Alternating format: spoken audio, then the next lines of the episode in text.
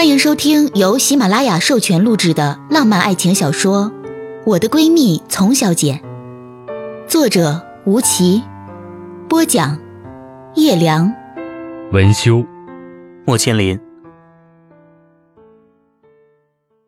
第十八集。到飞机场的时候，两家的大人都来了。他们四个人只得在 T 三进行了第一次会晤。互相握着手，倒也不觉得尴尬。丛小姐行李不多，大箱子一个。她穿着丹宁布的连衣裙，黑色丝绒平底鞋，长长的头发简单挽在后颈上，丝巾随意系在脖子上。虽然月份小，也看不出肚子，但是莫名的就有一些当妈妈的气息。我站在一旁，很多次都想开口说些什么。但最终没有开口，只与他抱了抱。他知道，我想说的，他一定都知道。潘子敖的妈妈拿出一个小小的红包，跟丛小姐嘱咐：“阿姨的意思，吃好喝好，别亏待自己，其他的都是次要的。”子敖说：“你学摄影对吧？阿姨回去发邮件给你。”有个相熟的老艺术家，非常有才华，他会喜欢你的。丝毫没有提及孩子的事情。丛小姐心中感激，接下红包，抱了抱潘早的妈妈。她蹭到爸爸面前，搂着他的脖子，在耳边哄他：“爸，别生气了，我很快就回来，几个月的事儿嘛。再说了，我就算是孙猴子。”你也是那如来佛呀，我住的还不是您的房子，时刻受您监控。说完，还装模作样行了个军礼。丛小姐的爸爸哼了一声，说：“哼，有本事你怎么不上月亮上去啊？”丛小姐吐了个舌头：“哎呦，老爷子，那是嫦娥啊。”潘早站在一边笑着。下眼睑上有明显的青色。她穿着乳白色衬衣和深蓝色开衫，手插在深灰色的长裤兜里，目光总是跟着四处安慰别人的丛小姐。丛妈妈用眼神指示她跟潘早说说话，丛小姐装作没看见，直直走到潘早面前。我走了。公司要是有大事儿，我就会回来；小事儿我遥控就行。需要出面的，你带我就行。说完了，自己也觉得不好意思，又添了一句：“嗯，你照顾好自己，我也会照顾好自己的。”潘子敖伸出手，抱住丛小姐。该说的你都讲了台词，一句话，有事情千万告诉我，别逞强。丛小姐点点头，一滴泪都没有掉。转头拉起箱子，挥了挥手，走进了安检通道。坐在登机口前的座椅上，手机震了。他打开，是潘子敖。丛丛，我爱你，保重。他悄悄地落泪，没有回复，关闭了手机。巨大的飞行器。带他跨越了太平洋，飞向未知的明天。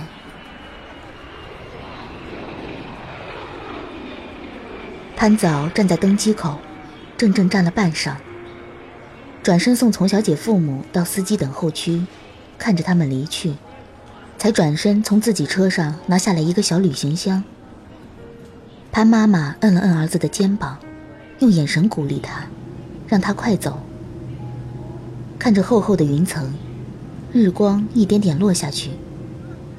波音七四七平稳地飞着，他左右手重叠，负着自己的肚子。家庭的缘由，使得他毕业后留在北京。他可以不选择这样艰难的路途，躲在美国继续做他潇洒自由的梦。可他没有。他热爱自己的家庭，更有肩负期望的责任。他知道，照顾双亲，让他们过得好，也是自己的责任。现在绕了这些年的弯，居然还是回到了最初的起点上。这个弯，却让他更加无悔。他听着空姐温柔的提示声，睡了过去。梦中仿佛还是十几岁暗恋别人的他，那个情窦初开的自己，穿着一身土鳖的四中校服，站在操场上为初恋大喊加油。橘色的篮球在空中划出一个抛物线，人群中立刻爆发出一阵欢呼：“高一加油！”他挥舞着胳膊跟着大喊。初恋在阳光下奔跑，回过头冲他比了一个食指。有力的小臂上有个黄色的耐克腕带。一转眼，就高考了。那天他去的早。考点的校门还没有开，路口都被封住。交警叔叔在指挥，对着每一个孩子微笑。家长们聚在门口，都在检查孩子的文具和准考证。同学们反而三三两两站在一起嬉闹，丝毫没有紧张的气氛。路边的 CD 店里放着一首郑秀文的歌，是当年电影《长恨歌》的主题曲。老上海的调调，却在一群十七八岁孩子的吵吵嚷嚷中摇曳。从小姐记得，那电影似乎是讲述一个美丽女人总是像只蝴蝶一样依附男人，最终被辜负的故事。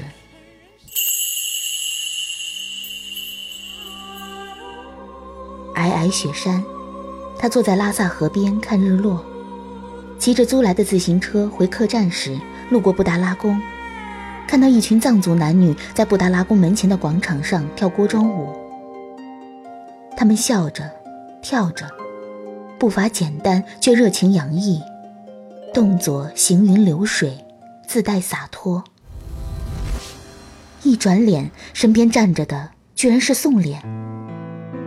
他嘴边含笑，牵起他的手就要走，他懵懵懂懂地跟着走。不知为何，迎面过来的一个女孩却挽上了他的手臂。宋濂没有挣扎，也没有解释，只是又顺从地跟着他走了。丛小姐想要喊住他，却发不出声音，眼睛干涩，更没有眼泪。环顾四周，原来是在三里屯那间他们同居的房子楼下。那条路上有无数高大的梧桐树。一阵风吹来，树叶总是鼓着掌，哗啦哗啦作响。随着风，飘来一只风筝，落在他脚下。他低头拾起，举着风筝环顾四周，听到外国人的叫卖声，似乎是西班牙语。这不是巴塞罗那，他心中讶异。那年就是在这里丢失了背包。丛小姐拿着风筝往前跑，想要追回自己的背包，却一头撞进了一个人的怀中。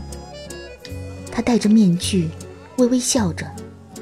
丛小姐伸手掀起，他有红哥哥的鼻子，高高的，直直的，像山脊一样；眼睛像贤哥哥，长长的，大大的，像一潭深水。她的眉毛可漂亮了。是那种剑眉，透着英气。她的嘴像血，不像蛋，厚厚的，嘴角还微微往上翘，下巴上还有一道，就在这儿，很威武的样子。哦，对了，她的牙齿像癣，雪白整齐，泛着青青的品色。他笑起来的样子。好像春天里最明媚的一束阳光。他的脑海里只有这段台词，而他开口说：“公主，你认错人了。”伸手拿走了他的风筝，居然就那样汇入集市茫茫人群中不见了。丛小姐太着急了，她急得快要哭出来，怎么都哭不出来。她脚步沉重，拨不开人群。他空着双手，一无所有。有人问他：“丛小姐，你怎么在这儿？”他回过头，居然看到周飞。他说：“我带你去找宋脸吧。”丛小姐急忙点头，立刻转身跟着周飞退出了集市。周飞没有牵她的手，走着走着却给了她一张空白的支票。他突然面色阴沉，质问他：“你为什么跟着我？我给你多少钱才够？”他冲他大声喊。不是你要带我走的吗？他却不肯承认，口口声声说不认识他。丛小姐急得毫无办法，反而镇定下来。她冷冷地看着周飞，一句话都不再说。不知为何，他就坐上了一只热气球，在天空中飘来飘去。热气球越升越高，几乎要到了湛蓝色的天边。月亮。太阳、云朵都在他身边。他拨开一片云，居然还看到了一大片闪闪发亮的星星。他们争先恐后的叫着：“选我，选我，选我！”只有一颗金色的小星星，默默地趴在云朵上。丛小姐抬手摸了摸它，它居然就到了她的手心里。就在这时，热气球却破了。它飞速地向地面坠下去。他看着月亮、太阳、云朵，迅速变得很小很小。他伸出手想抓住他们，可他们已经看不到了。一颗心揪得紧紧的。他觉得自己要坠到那深海底部了，心想自己还不会游泳呢。手里的小星星却发起了光，悠悠的光芒照亮了他的整个周身。有双手抱住了他下坠的身体。他扭过头，原来是方晨宇。他心花怒放，可方晨宇一开口，却是潘凿的声音。他定睛再看时，真的是潘凿。他的神情十分无奈。数落他为何总是不听话，这样任性呢？他委屈极了，正要辩解，有人在叫他：“你是？你是？”您正在收听的是由喜马拉雅出品的有声小说《我的闺蜜丛小姐》。丛小姐一睁眼，原来是空乘来服务，而自己的发根居然都湿透了。她接过来热毛巾，擦了把脸。空乘看着她擦完，又递给她温水，轻声安慰她：“每个女人刚当妈妈的时候都很不习惯的，慢慢就习惯了，不要害怕。”他诧异地问他如何得知。空乘笑了起来，小丝巾的领结一颤一颤的。您先生订票时专门吩咐过的，您真是有位体贴入微的先生呢。丛小姐愣愣地坐着，想起上飞机时他发给自己的短信，心中不由得一阵感动。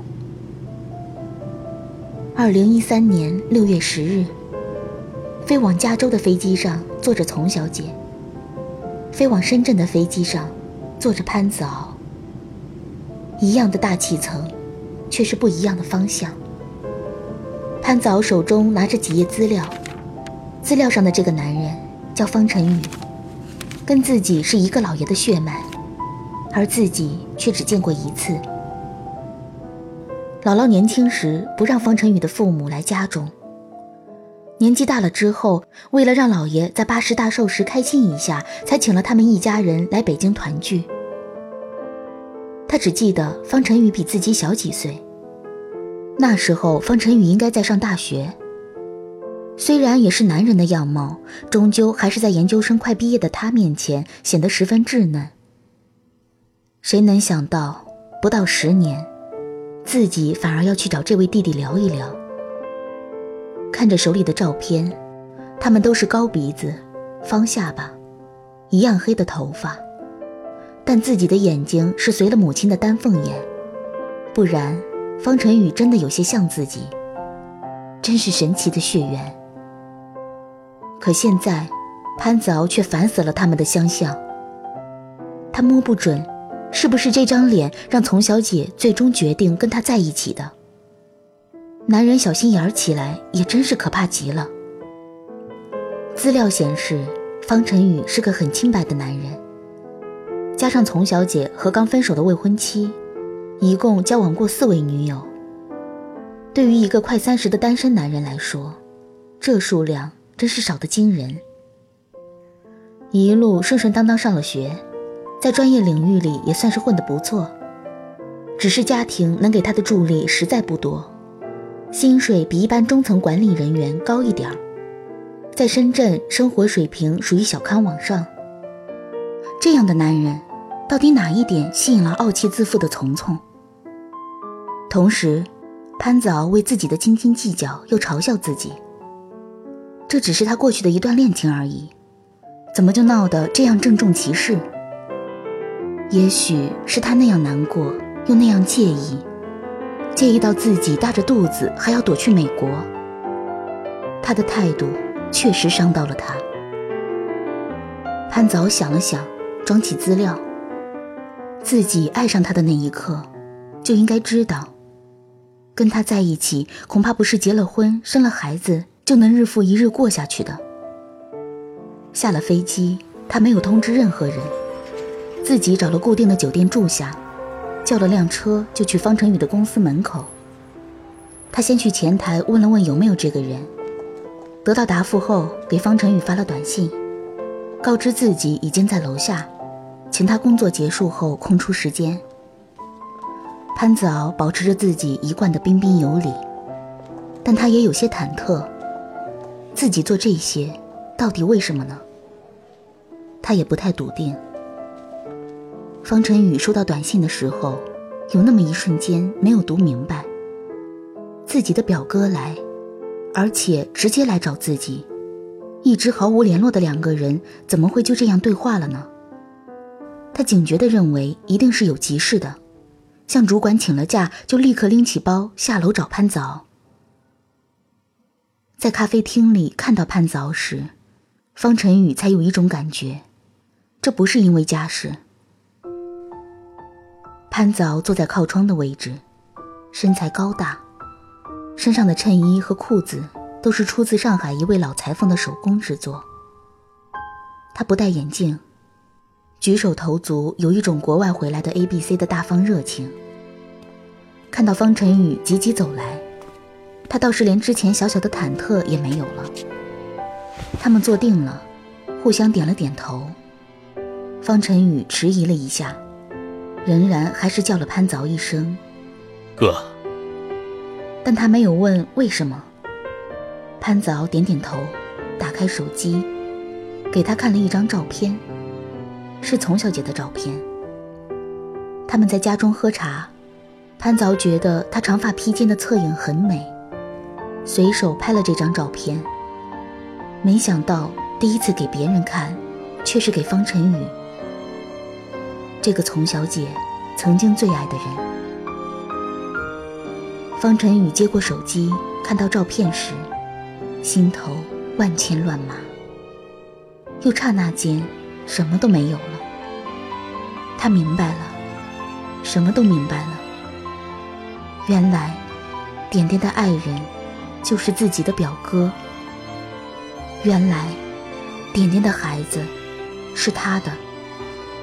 原来，自己不愿面对的北京那家人，却以这样的方式。让自己无法回避。原来自己终究无能。方晨宇不知道潘子敖此行的目的，而现在他连一句话都说不出来。潘子敖看着他颓败的样子，说实话，真是有一点胜利者的感觉。